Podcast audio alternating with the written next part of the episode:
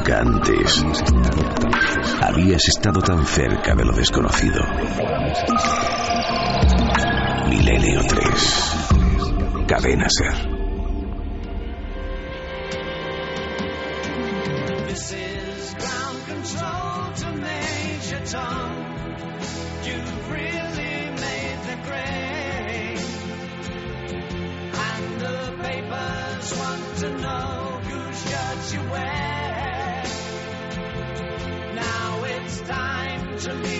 Aquí regresamos después de esa noticia impactante de la muerte de uno de los iconos de la música norteamericana de los últimos años y escuchando a otro auténtico genio.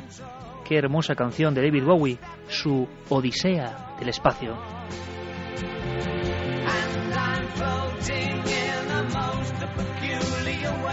David Bowie que imaginaba el viaje fuera de la Tierra de alguna forma, el viaje siempre en busca del misterio, de lo insólito, el viaje estelar. Llegados a este punto, mientras Noel Calero nos pone este fondo que fue mítico en los años 70, eh, podemos hablar de un sinfín de cosas. Algunas de las que han contado nuestros expertos científicos yo creo que son para la reflexión y eso es lo más importante. Luego Carlos nos trasladará un montón de preguntas. Claro, eh, la música puede afectar a la mente, puede hacernos más positivos, puede generar esa sensación que nos parece solo emotiva y que sin embargo también está tocando lo más profundo de nosotros mismos.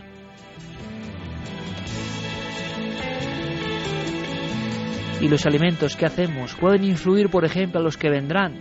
¿Tenemos nosotros taras como el hambre? Nosotros no pasamos hambre, quizá, pero nuestros ancestros sí lo pasaron. ¿Y eso está reflejado? ¿Está archivado en algún lugar?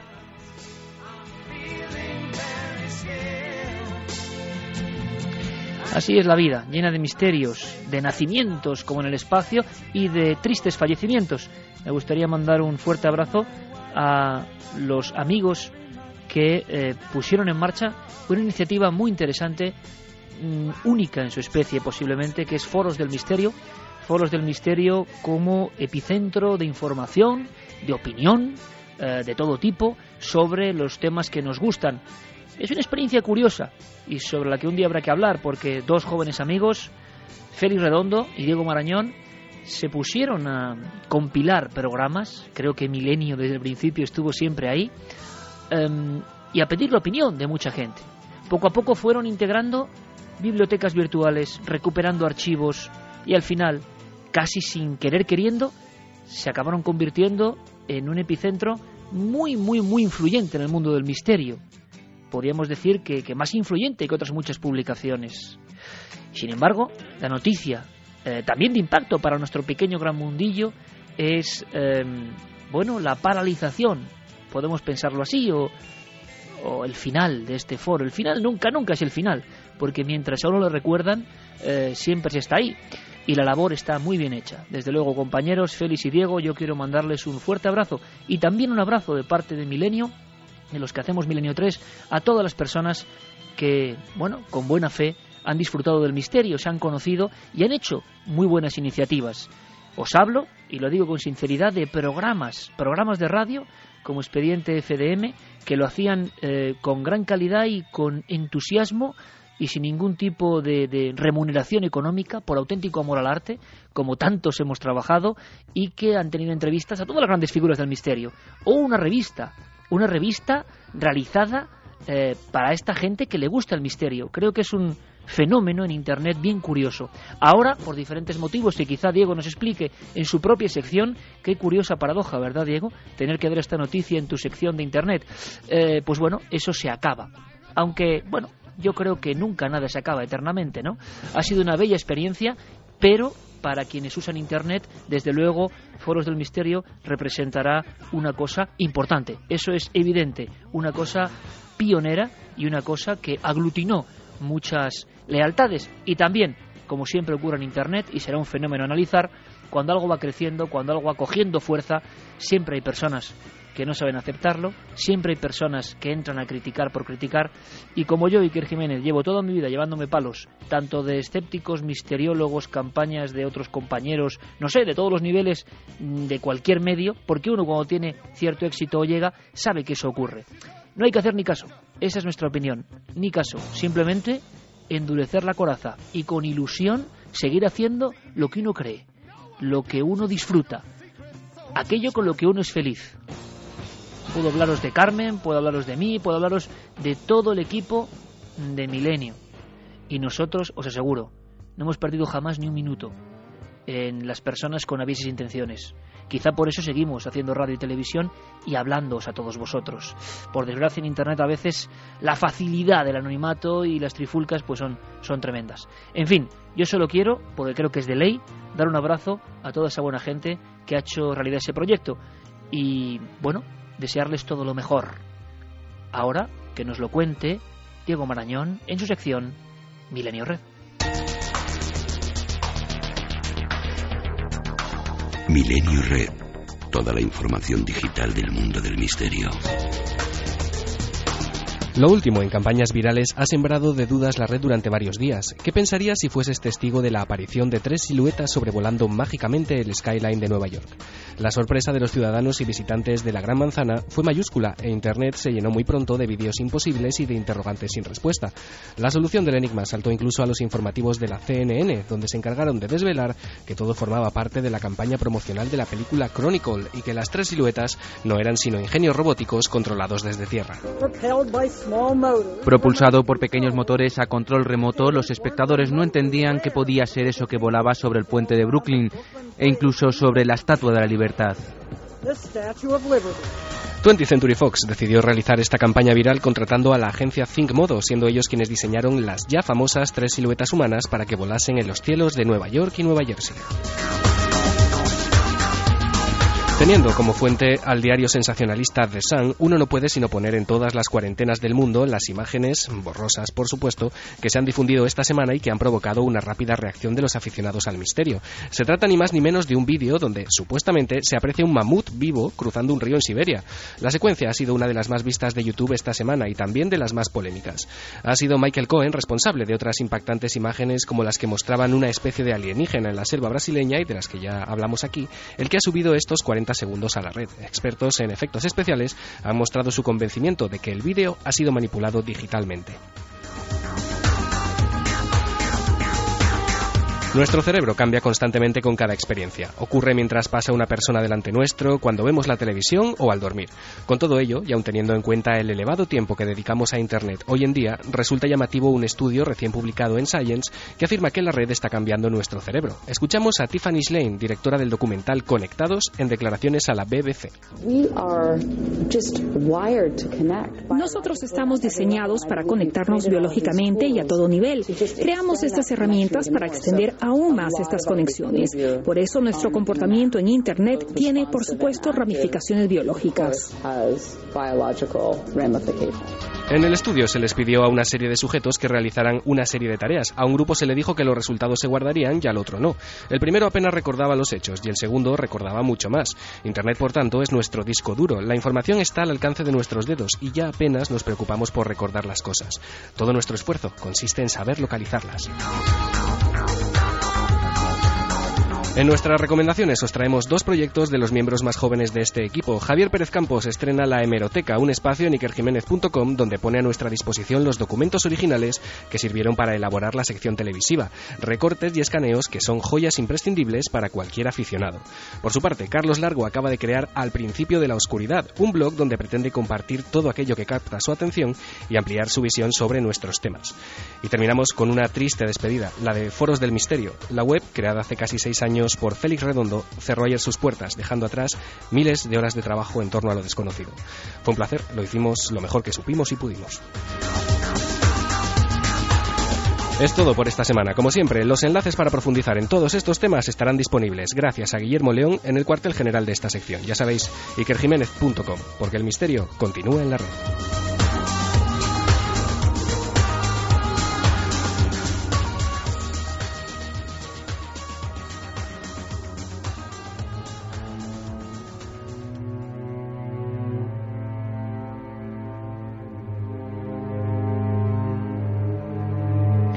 Ahí estaba nuestro compañero Diego Marañón con toda la actualidad de lo que pasa en la red. Una red que por lo que parece está variando hasta nuestra forma de pensar. igual se puede hasta relacionar con el primer tema, ¿no? Los estímulos que recibe nuestro cerebro. Escueto, como siempre, casi críptico, nuestro compañero Diego Marañón, compañero de Milenio 3 y del que estamos muy orgullosos, por supuesto. Em, hay una sección, como todas las de Milenio, que viene y va, y que contrasta con el aspecto más o menos científico, puede que hasta frío de laboratorio, nos metemos ahora un poco en el calor casi casi de hoguera, ¿verdad? Idóneo para estas noches de frío polar que estamos viviendo en nuestro país. Basado en hechos reales, ya lo sabéis. Películas que al final se quedaron hasta cortas porque la realidad que escondían detrás del celuloide era mucho más fuerte, más terrorífica en este caso. Javier Pérez Campos, compañero, buenas noches. Buenas noches, Iker. Por cierto, felicidades por esa sección de Meroteca ¿eh? en ikerjiménez.com, esa sección que es una maravilla para los amantes de los añejos misterios. Arqueología pura. Y de la que estamos especialmente orgullosos además porque hemos disfrutado rescatando esos legajos, esos papeles y bueno, que ponemos a la disposición de todos los oyentes y de todos los que quieran acercarse a ese mundo tan apasionante que es la hemeroteca. Bueno, eh, hemeroteca también tiene un poco, porque hay que expulgar material. Nos vamos a 1974 cuando se inician em, los fenómenos reales, pero podemos escuchar un, un fragmento em, de una película que es del año 91, ¿no? Eso es, es del año 91, en España pasó muy desapercibida porque el caso en sí, el caso que relataba, también pasó muy desapercibido porque fue eclipsado por el gran gigante del horror que, que fue Amityville, ¿no? Mm, Una serie de casos de casas encantadas de esa época no han salido a la luz especialmente precisamente por eso. Si quieres, vamos a escuchar ese, ese corte, que son las primeras palabras con las que empieza esta película y que son toda una declaración de intenciones. Escuchamos. Esta película está basada en las experiencias reales de Jack y Janet Smur y su familia. A pesar de que los sucesos sobrenaturales están rodeados de controversia, la terrible experiencia de esta familia fue considerada como real y fue recogida por diferentes medios. Las escenas que siguen están basadas en el libro Apariciones, la pesadilla de una familia, en entrevistas mantenidas con los personajes reales y artículos periodísticos. Bueno, vaya introducción, ¿eh? Vaya introducción, vaya voz, vaya sensación. Estamos todos en la sala de proyección y, por supuesto, Javier Pérez Campos con el viejo celuloide, ¿eh? nada digital, metiéndolo en el proyector y contándonos una historia, una historia que empieza con una casa muy vieja, ¿verdad? Así es, la historia en realidad empieza en 1972, cuando la familia Smur es víctima, junto a otros miles de personas, de un terrible huracán que asoló el pequeño pueblo estad- estadounidense de Wilkes Barre. Y, y a partir de ahí se produce, Níker, una serie de casualidades concadenadas eh, que acaban llevando a esta familia Smur a, a vivir en una de esas casas del horror, una de esas casas en las que nadie querríamos acabar viviendo.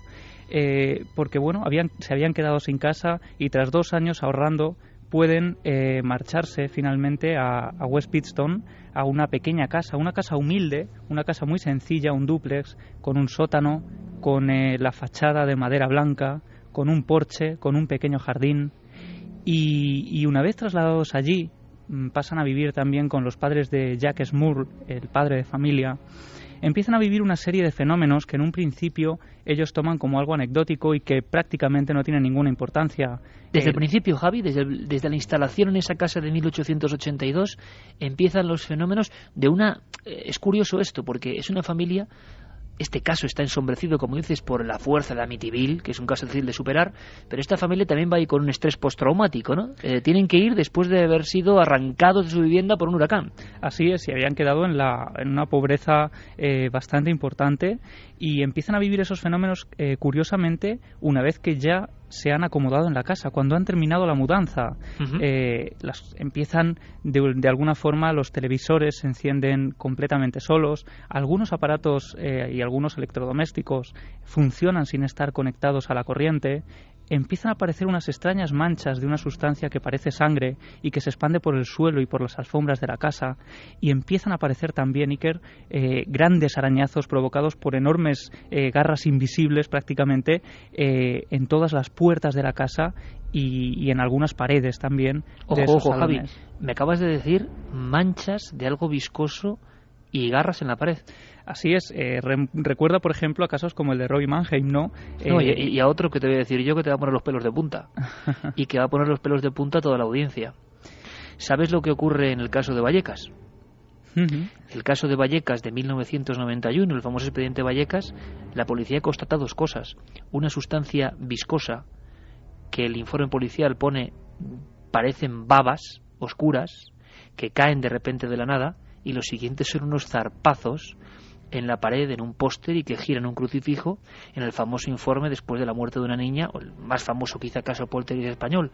Es curioso, Javi, porque has dicho los dos fenómenos que yo nunca he vuelto a escuchar juntos en otra familia con una niña y con problemas. Y fíjate, Iker, eh, otro, curi- otro curioso fenómeno que aparecía también en ese expediente Vallecas y que también aparece aquí. Recuerdo, por ejemplo, cómo la madre de, de Estefanía Gutiérrez no escuchaba esa voz que salía del baño y que parecía que la llamaba. Sí, Pues aquí, en este caso, también la protagonista, Janet Smurl, la madre de esta familia, había escuchado esa extraña voz que surgía de la nada y que la llamaba por su nombre. Las cosas empezaron cuando Janet estaba en el sótano haciendo la colada y escuchó a alguien que la llamaba Janet, Janet. Y ella pensó, parece la voz de mi madre, así que contestó, dime mamá, ¿qué quieres? Pero su madre no estaba allí y entonces empezó a escuchar extraños sonidos desde diferentes puntos del sótano.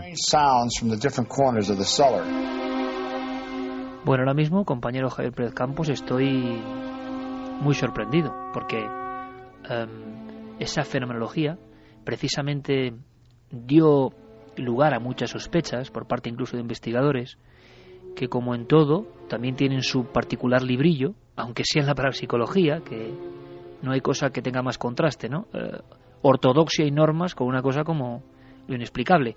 Pero les extrañaba a todos lo que contaba el informe policial de Vallecas.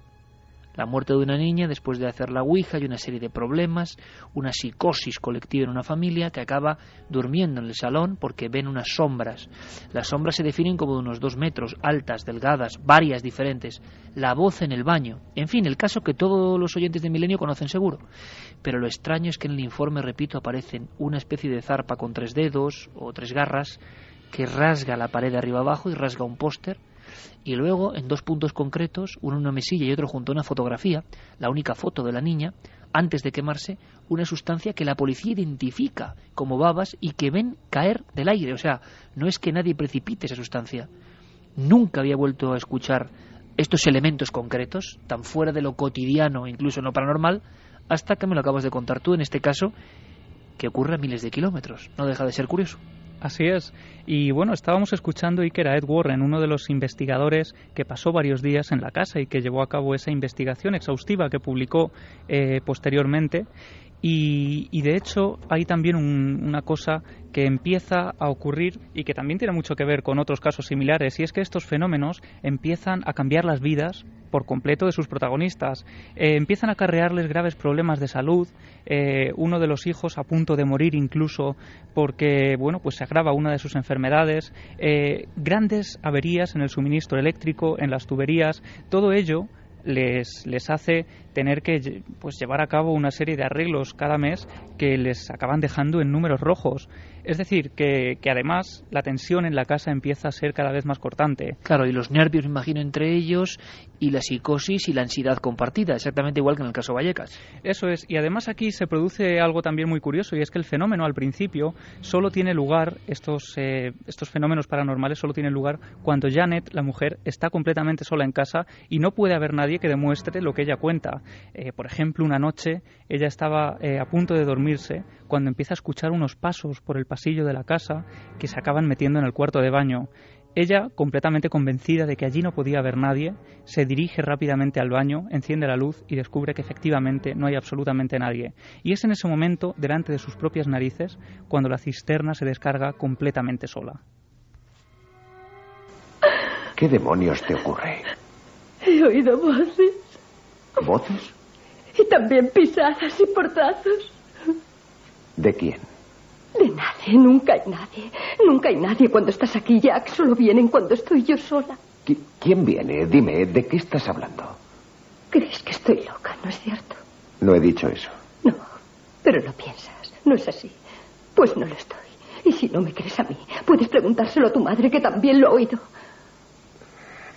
Jack, te digo que en esta casa pasa algo muy raro. Quiero irme de aquí ahora mismo. Quiero mudarme.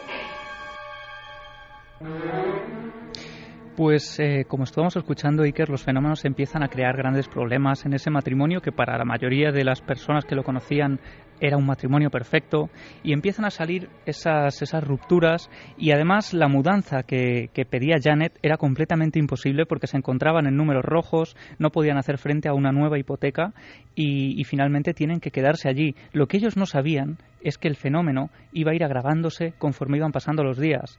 De hecho, este fenómeno se vuelve completamente agresivo cuando pasan unos meses y, por ejemplo, eh, una de las noches, las dos pequeñas gemelas Smurl que vivían, eh, que compartían habitación, dormían en una litera, una noche eh, notan cómo la puerta del dormitorio se abre, se abre escuchan unos pasos de alguien que parece acercarse, notan esa respiración, un ambiente gélido y de repente sienten como una especie de mano invisible las agarra de los tobillos, las zarandea y las arrastra por toda la habitación, causándoles heridas del roce contra el suelo. La noticia eh, llega a saltar a los medios porque además, eh, pues Janet Smurl asegura también que una noche eh, es abusada sexualmente, como ocurre también con el caso de Carla Moran, eh, y que dio lugar a la película El, El Ente. Ella aseguraba estar completamente dormida. Cuando era despertada no podía moverse para nada y era cuando notaba ese, ese gran ser, decía, de- encima de ella que intentaba eh, violarla. Finalmente hay un, pues una, especie de, digamos, polémica en los foros más eh, relacionados con el misterio sobre si este caso llegó a saltar o no a, a los noticiarios más importantes de la época. Y nosotros, Iker, hemos conseguido documentos reales, prensa real de la época, agosto de 1986, titulares tan impresionantes como Una familia de ocho miembros convive con el demonio. Pero Javi, ahora veremos alguno de esos recortes, material real, y llevaban ya, por lo tanto, varios años sufriendo estas cuestiones que pueden tener que ver con eh, la psicosis o la histeria colectiva desatada o algo más. Pero de verdad que cuando me quedo absolutamente sin palabras, es el recordar, y es un caso que tengo muy presente, porque a mí, yo estuve varias veces en esa casa, y bueno, en fin, no, no estaba uno muy cómodo, no por la familia, que es encantadora, sino, hombre, eh, sabiendo lo que uno sabía que había ocurrido allí, pero es que una de las habitaciones con literas en Vallecas, año 91, repito, eran dos gemelas, que veían como una sombra, pues aparecía también, ¿no?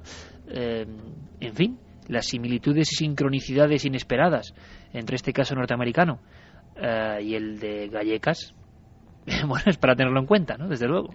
Sí, es cuanto menos curioso y además eh, ha surgido ahora mismo, ¿no? No teníamos ni siquiera planeado hacer esta similitud, ¿no? Si no me equivoco, Javi, las dos niñas, que ya serán eh, unas mujeres estas y derechas, yo las pude entrevistar en un par de ocasiones, si no recuerdo mal, Angelina y Querubina, y que veían cómo se aparecía una figura oscura, que la vieron reptar incluso. O- Claro, luego todo eso, ¿qué es? Aquí tenemos la fuerza de el informe de la Policía Nacional y lo que ellos cuentan, los cuatro agentes de la Policía Nacional.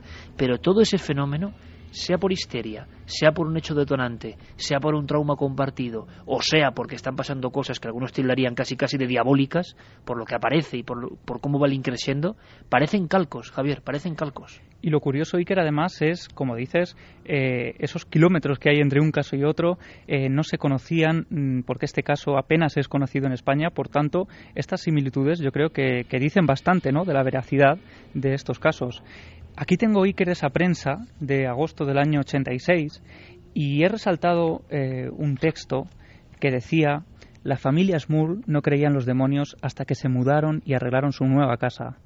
Allí aseguraron haber percibido olor a humo y carne podrida, haber escuchado gruñidos de cerdo, golpeteos de pezuñas, lamentos y gemidos que les helaban la sangre, y continuaban diciendo las puertas se abrían y cerraban de golpe, y las eh, luces se apagaban y encendían, aparecían resplandores fantasmales, y el aparato de televisión llegó a desplazarse por la habitación completamente solo durante la noche.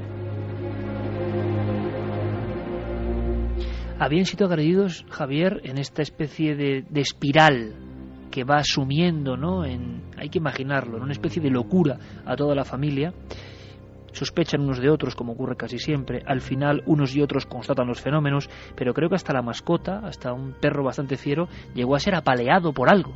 Sí, un pastor alemán llega a ser lanzado contra una de las paredes y golpeado con fuerza delante de Jacques Moore. Es curioso porque el caso, eh, al principio, solo eh, llevaba a cabo acciones violentas cuando Janet estaba en casa. Cuando pasan los años, empieza a manifestarse con virulencia delante de Jack, delante de los hijos e incluso delante de amigos que habían ido allí a la casa a ver qué estaba ocurriendo.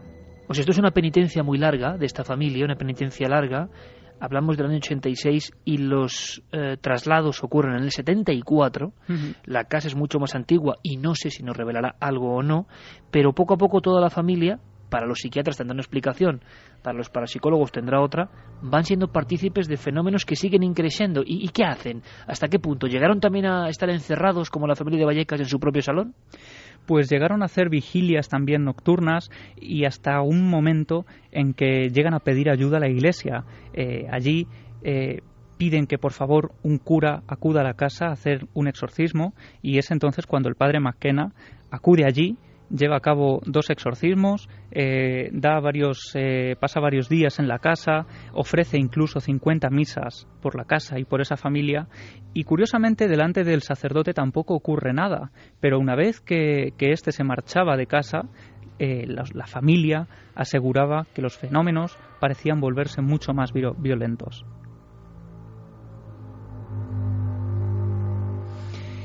Y ocurre Iker, eh, después de esos dos exorcismos, otra noche en la que Janet estaba sola en casa, finales de 1986, ella eh, acude a la cocina para hacerse la cena.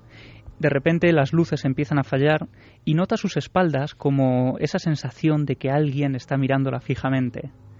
Cuando Janet se da la vuelta, ve como un extraño humo, una especie de figura que se está formando delante de, de ella misma, y allí aparece una figura que también te sonará, dos metros de altura, completamente espigada, oscura y que parecía no tener rostro. Simplemente se limitaba a mirarla fijamente.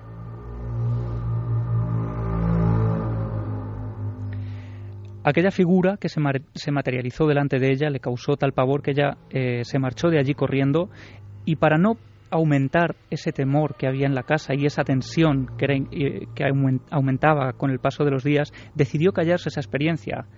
Y fíjate, eh, unos días después, la madre de Jacques Moore aseguró haber visto exactamente la misma figura rondando cerca de su habitación cuando ella no sabía nada de la experiencia de Janet.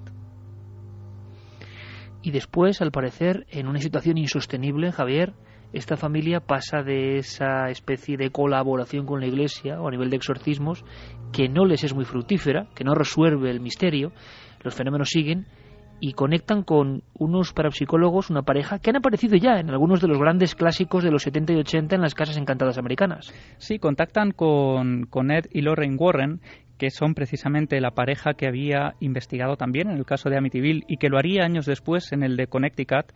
Y, y si quieres, sí que vamos a escuchar cómo en la película aparecía este primer contacto con la pareja de investigadores. Señor Warren. Ed, Ed, llámame Ed. ¿Qué deseas?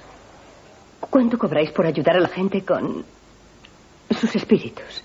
Eso lo hacemos gratis. Vivimos de nuestras conferencias. ¿Por qué? Tenemos uno. Es decir, un espíritu. ¿Por qué piensas eso? Algo entró en mi habitación y me tocó. Lanzó una lámpara sobre mis hijas. Susurra y golpea las paredes y ya no podemos dormir. Estamos todos muy cansados. Y nadie nos cree. Yo creo que estoy perdiendo la cabeza. ¿Se ha materializado? ¿Qué? ¿Ha tomado forma? ¿Se ha aparecido? Sí, lo ha hecho.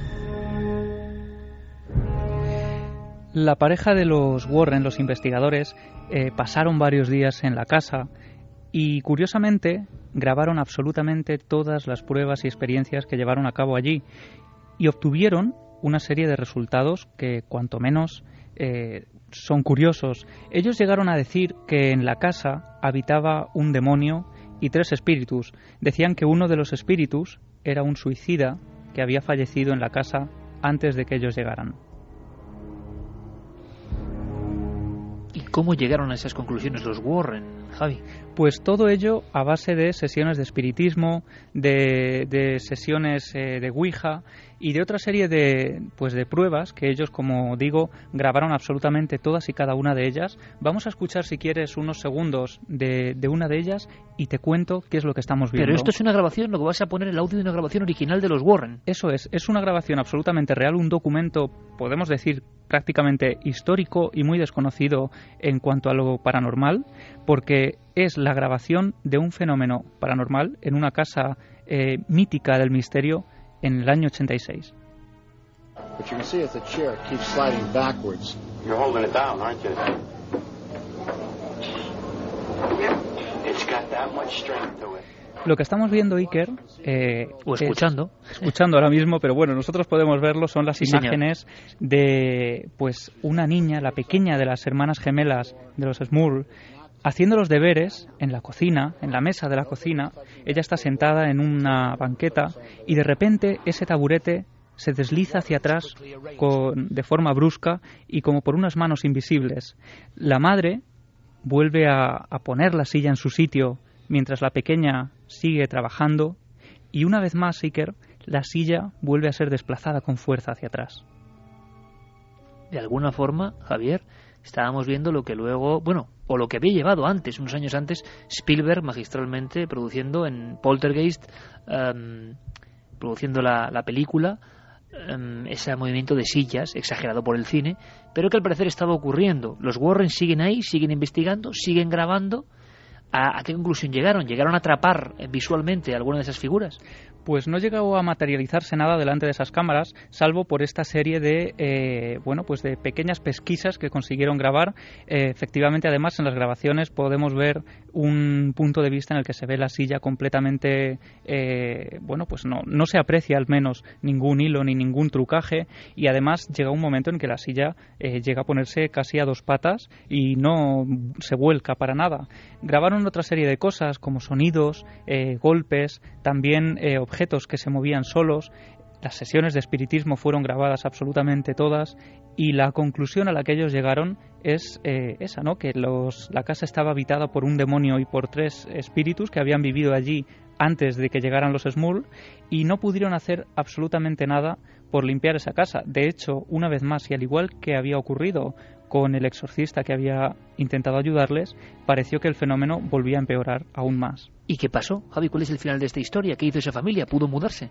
Pues al final eh, llega el año 1989 eh, y la familia estaba ya en un momento muy difícil porque además, a raíz de la publicación en todos los medios de comunicación de este caso, se crea un gran fenómeno social y llegan a ver esta, la familia Smurl cuando estaban pues, durante varias noches a través de las ventanas de su salón auténticas peregrinaciones de personas con velas alumbrando eh, en procesión caminando alrededor de la casa rezando e incluso alguna mañana llegaron a encontrarse en el, en el porche, en las escaleras del porche, velas negras y otro tipo de ofrendas que algunos personajes extraños pues ofrecían a ese demonio que los Warren decían que había habitado en esa casa.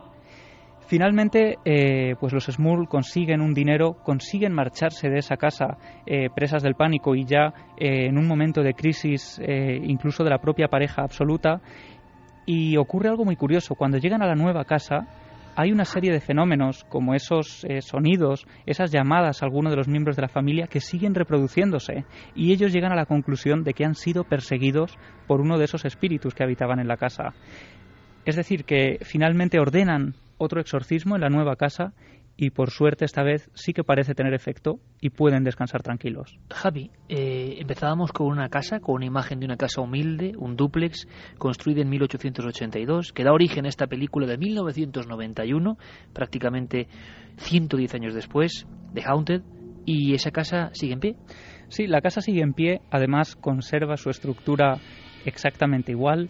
Ahí sigue esa casa con sus viejos tablones eh, blancos ya envejecidos por el paso del tiempo, por esas grandes capas de hormigón, por ese porche y esas escaleras también de madera eh, ya envejecida. Y la casa sigue allí y también los vecinos, muchos de ellos que conocen la historia por su antigüedad en el vecindario, aún evitan pasar por ese lugar cuando tienen eh, que, acudir a algún sitio cercano. 15 años de fenomenología, para otros de histeria colectiva, investigación de la Iglesia y de parapsicólogos. Es el resumen de una película que en el fondo tampoco tuvo suerte comercial, como no tuvo suerte el caso en los primeros años, porque estaba a la sombra de ese coloso que es Amityville. Pero en el fondo es una familia que además verá su vida truncada completamente, con problemas eh, internos entre los miembros, quizá motivados desde antes o alentados por esos fenómenos que raras veces se dejan atrapar y que parece que tuvieron sus batallas personales en los años 70 y 80 en muchas casas de Estados Unidos. ¿Cuántos casos que investigarían los Warren y otros investigadores en su tiempo habrán quedado sepultados definitivamente? Conocemos algunos, yo recuerdo cuando Carmen sacó otro caso de los Warren impresionante, el de aquella familia que fue a vivir a lo que era una antigua funeraria eh, y se encontraron los ataúdes y se encontraron el material eh, forense y empezaron a pasar cosas. Era un caso terrorífico como pocos en Connecticut, creo. Eh, en fin, una casuística un poco olvidada y que el cine intentó resucitar, como hemos hecho esta noche, con nuestro viejo celuloide, con la sección de basado en hechos reales. Javier, como siempre, gracias por la emisión de la película y hasta la próxima. Hasta la próxima, Iker.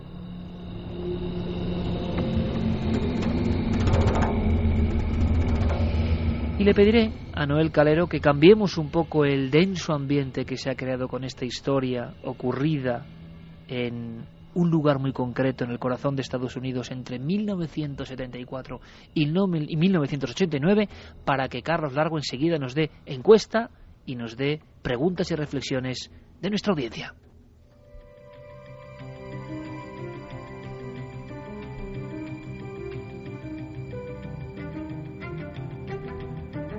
Y además, amigos, enseguida iremos con unas cuestiones de noticias conspiranoicas. Carmen adelantaba algo en el informativo sobre el Vaticano y Santi nos tiene que sacar de dudas.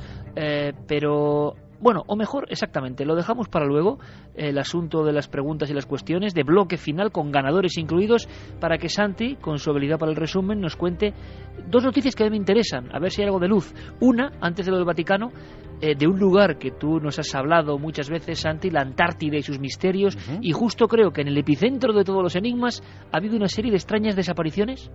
Sí, pero han aparecido.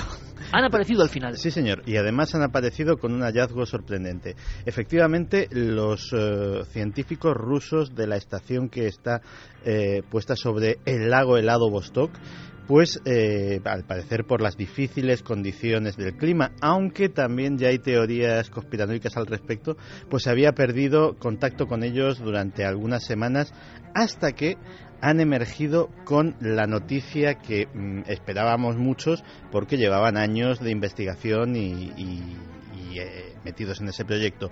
Y es básicamente que han conseguido perforar la espesísima capa helada que cubre el lago y llegar a dónde? Llegar al núcleo de agua dulce eh, absolutamente sellada desde hace 15 millones de años y ya han sacado las primeras muestras. ¿Me quieres decir, Santi, perdóname, para que todo el mundo lo entienda, ese lugar que tú nos contabas como uno de los grandes vergeles de misterios de la humanidad, esa, ese lago Bosto que podía tener especies y misterios de milenios o quién sabe si de millones de años congelados en el tiempo hay y que los investigadores intentaban profanar ese espacio pero no lo conseguían. Y ahora ha ocurrido con esta expedición precisamente. Sí, señor, 15 millones de años. A día de hoy, en este preciso instante, Vladimir Putin en su mesa de su despacho tiene un contenedor eh, transparente rodeado cilíndrico, rodeado de unas protecciones eh, de acero inoxidable, muy eh, futurista todo el entorno, que contiene un líquido amarillo. Pues bien, esas son las primeras muestras de ese agua de, insisto, 15 millones de años. Madre Le han recomendado por su bien que no destape aquello, porque claro, ese color amarillento puede deberse a que durante esos 15 millones de años, no me, no me canso de reiterar la cifra porque es impresionante, allí han estado desarrollándose microorganismos, quién sabe si organismos de mayor tamaño que probablemente no existan en ninguna otra parte del mundo. El Ahora mismo, Santi, tienen una cápsula del otro lado del tiempo, de lo más remoto. Hablábamos del ADN, puede haber formas y organismos con ADN completamente diferentes. Por supuesto, de hecho, eh, fíjate, si, eh, como dice alguna teoría, los dinosaurios se extinguieron por una, algún tipo de mega epidemia, pues ese virus, esa bacteria puede estar ahora mismo en ese lago. Eh, piensa que además las condiciones serán perfectas porque la Antártida tiene el clima que todos sabemos que tiene, la capa helada era mm, de centenares o miles de metros y sin embargo abajo pues había energía geológica, había, había calor, calor del propio interior de la Tierra que mantenía una temperatura perfecta. Lo único que evidentemente no llegaba a luz.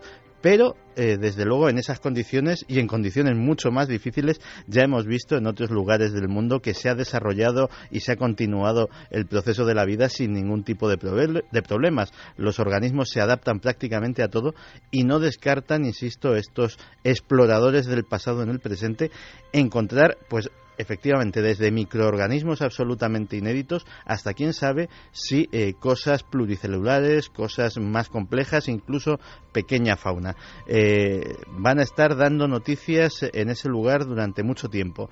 Eso sin olvidar la famosa anomalía magnética del lago Vostok, porque eh, uno de los grandes misterios del lago es que en algún sitio, bajo esa enorme capa de hielo, hay un enorme objeto metálico que ha podido ser detectado precisamente porque genera una anomalía magnética, de ahí el nombre, y que nadie sabe qué puede ser. Desde luego eh, es algo absolutamente anómalo y que eh, también van a intentar estudiar a ver qué de qué naturaleza es eso que altera por completo el campo magnético de la zona. Pues vaya resumen, Santi, no es fácil y demuestras tu maestría en el artículo sonoro periodístico, te lo aseguro, porque tengo ahora mismo la imagen de ese tubo futurista, como dices, con agua amarilla o líquido amarillo ante Putin, y a veces pienso, lo pienso muchas veces, compañero Santiago, cuántas novelas en cada pequeño fragmento de la noticia, ¿no? Es que puede haber virus, puede haber organismos, puede haber la posibilidad de clonación, o, o, de reactivación o resurrección de lo que surja de ahí, de habitantes de la Tierra desde muchísimo antes de la aparición del primer hombre. Bueno, en fin, es que yo no sé, yo no sé ya, eh, hay semanas donde lo que descubrimos supera cualquier ficción misteriosa. Estaremos muy atentos, Santi, ¿eh? a todo esto porque, porque menudo, menudo pelotazo el lago Vostok, la Antártida, el primero que habló de todo esto a nivel de misterio en España, una vez más, Santiago Camacho, hay que remarcarlo. Santi, y en titulares, em, ¿a qué te huele todo lo que se está contando de la conspiración vaticana? Pues es extraño y la prensa se lo está tomando de una forma un poco ligera, pero mm, voy a intentar también resumir mucho. Eh, el pasado mes de noviembre, durante la visita del Papa a China, eh, el, cardenal Paolo Romero, el arzobispo de Palermo, en Sicilia, pues eh, estaba con un grupo de miembros de la Iglesia china, con empresarios italianos que también se habían desplazado y de repente nadie sabe llevado por qué, incluso alguna mala lengua dice que hubo vino en, en, aquel, en aquella reunión social, pues mm, dijo con un aplomo y una seguridad de que al Papa le quedaban exactamente 12 meses de vida. Y no dijo, lo dijo como una probabilidad, lo dejó caer como eh, una absoluta aseveración. Pues bien, algunos creyeron que eh, evidentemente esto podía deberse al deterioro que está mostrando la salud del Papa. Recordemos que el año pasado el Papa comenzó a tener dificultades relacionadas también con su edad. El ejemplo más visible fue cuando en el mes de octubre aparecieron unas fotos del pontífice en una plataforma móvil para llevarlo al altar de la Basílica de San Pedro, una plataforma que no se había usado precisamente desde que la salud de Juan Pablo II había comenzado a declinar pero aquella seguridad también eh, hubo quien la achacó a que podía eh, estar el cardenal en medio de una de esas conjuras vaticanas. De hecho, de acuerdo al rotativo británico The Guardian, estas personas se alarmaron tanto que informaron eh, de la existencia de este complot a su vuelta al Vaticano.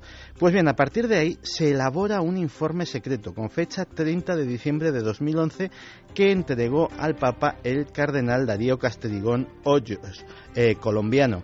Pues bien, ese informe estaba escrito en alemán, eh, lengua nativa del Papa y que además eh, pues no domina mucha gente dentro del Vaticano. Y en él se advierte, eh, en auténtico alemán, de un Mordkomplott, complot de asesinato contra Benedicto. Junto a la elaboración del informe también se habría abierto una investigación.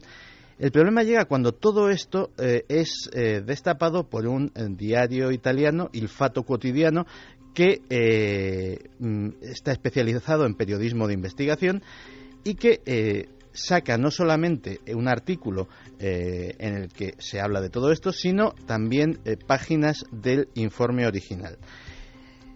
Y bueno, en esas estamos. El portavoz del Vaticano, Federico Lombardi, eh, fue lógicamente consultado por los diarios de todo el mundo. Ha dicho que el informe es tan increíble que no iba a hacer comentarios al respecto. Pero eh, cuando se le pregunta si existe el documento, la agencia France Press hace esto, pues él, eh, evidentemente, pues como sacerdote, lo de mentir no está bien, no lo niega, pero dice que es carente de realidad. Eh, y en esas estamos. Eh, parece ser que, bueno, mm, hay una enorme controversia sobre la naturaleza de este informe. Además, como muy bien dijo Carmen en las noticias, no solamente eh, se habla de este asunto, sino que además se da como sucesor al cardenal Escola, que es el fue el patriarca de Venecia y ahora es arzobispo de Milán y que eh, es, digamos, líder de una de las facciones, la otra sería la de Tarsicio Bertone, que ahora mismo están eh, en pro de eh, tener un papa italiano como próximo pontífice, y nos volvemos a meter en el oscuro mundo de las conspiraciones vaticanas. Bueno, pues dentro de muy poco, Santi, habrá que meter el cuchillo, con todo el respeto y nada amenazador, lo digo, el, el objeto, pero habrá que meternos ahí a fondo, saber qué se está cociendo, qué ocurre, porque desde luego conspiración y Vaticano parecen cosas absolutamente hiladas, ¿eh? como una misma hebra de ADN, amigo. En fin, me quito el sombrero. Vaya noticias impresionantes, Santi, informaciones de la pura conspiración. Noel Calero, compañero, cambiamos el tercio que nos vamos ya con mensajes y con los ganadores.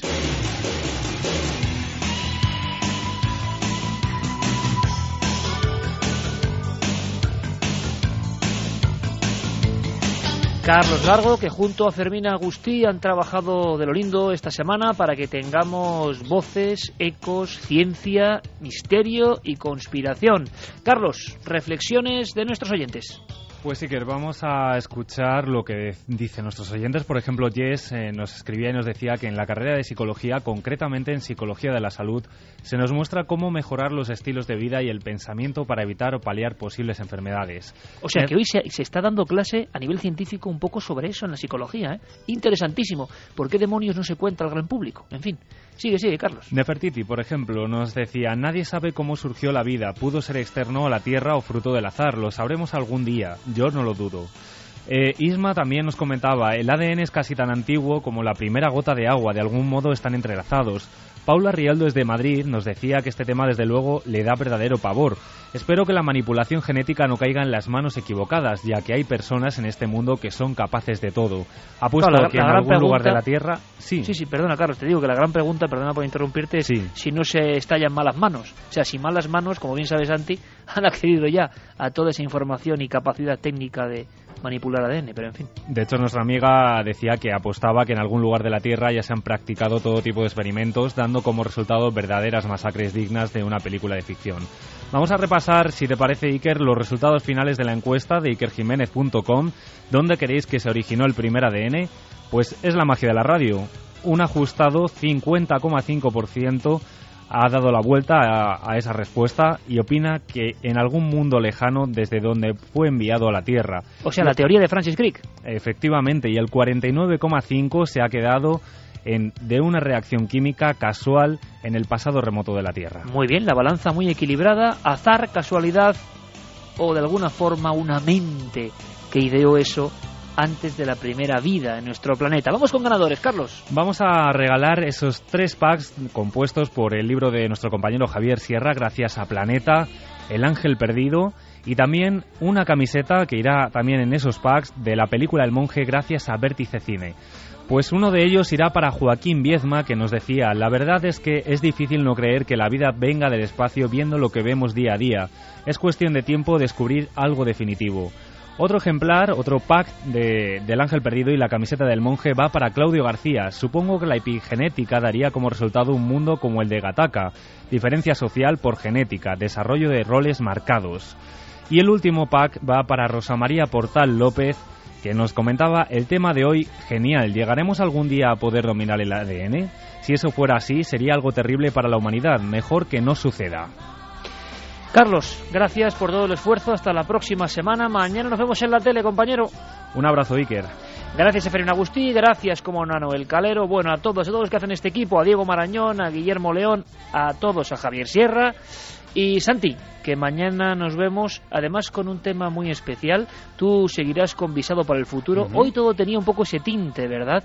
En- para aterrarse y para fascinarse lo que viene en el futuro.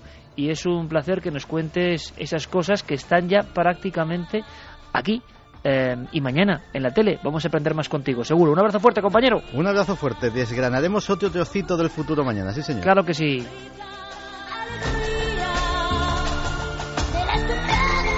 Y compañeros, nosotros ya enfilamos esta recta final que siempre da para, para el pensamiento, para la sensación, sobre todo para desearos todo lo mejor, todo lo mejor, que seáis muy felices. Y sobre todo ese anhelo de ser muy felices que a veces no solo es algo bobalicón, como piensan muchas personas que creen que solo hay que ir al grano en la vida. Estamos dándonos cuenta de que la ciencia, la pura ciencia, que no es sino la demostración de algunas cosas en mitad de este misterio, nos dice, nos indica que la mente positiva es fundamental. Y todos, absolutamente todos, estamos en parte presos de nuestras ansiedades, nuestras frustraciones, nuestros complejos. Todos, todos en alguna mayor o menor medida los tenemos, peleamos con ellos. Lo importante quizá, amigos y amigas, es tener la fuerza de pelear con ellos, pelear contra nuestras contradicciones, darnos cuenta de que a veces no tenemos la razón, no ver la vida de una forma unidireccional, sino con la posibilidad de aprender. Por eso siempre digo que el misterio, las cosas que contamos, lo que decimos y cómo lo decimos, creo que también encierra un mensaje, un secreto, un ADN propio. Dentro de nuestra doble hélice hay un secreto, sí, la de la humildad ante la vida, la humildad ante lo absolutamente desconocido, que es casi todo. Quien no quiera verlo, allá él. Hoy hemos aprendido cosas de nuestro código más profundo. Ese misterio está dentro de nosotros. Mañana, por cierto, en la tele, solo puedo decir una cosa. Una de las historias más emotivas que hemos contado nunca. Van a venir dos padres, un padre y una madre. Su hijo se mató con 16 años. Em, no puedo decir nada más, o no quiero decir nada más, porque es una cosa que va directa al corazón. Mañana corazón, pero corazón del bueno en cuarto milenio. Sed muy felices, amigos. Feliz semana.